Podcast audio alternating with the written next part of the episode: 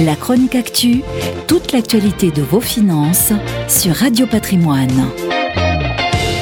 Connaissez-vous le col? Je ne parle pas de l'ancêtre du mascara largement utilisé dans les pays orientaux, mais bien de l'acronyme KHOL qui désigne les quatre grandes valeurs du luxe français Kering, Hermès, L'Oréal et LVMH. Ces quatre-là n'ont en effet pas subi la crise, leur capitalisation a progressé de 20% en 2020, passant de 500 milliards à près de 600 milliards d'euros, tandis que celle du CAC baissait de 2,2%.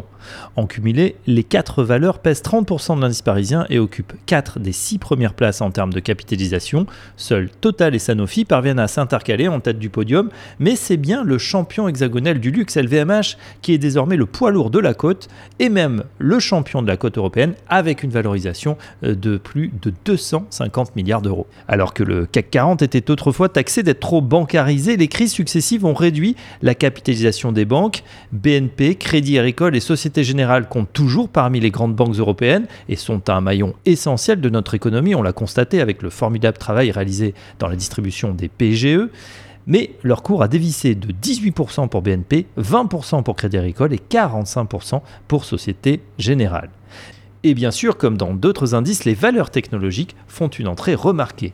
Worldline et Téléperformance, toutes deux rentrées en 2020 dans l'indice CAC 40, ont affiché les meilleures performances dans un contexte de crise sanitaire, plus 25 et plus 26%.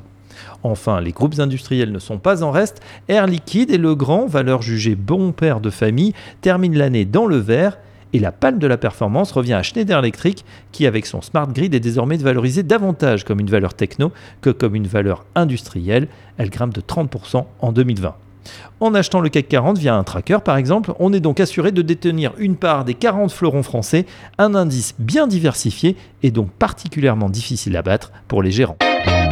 La chronique actu, toute l'actualité de vos finances sur Radio Patrimoine.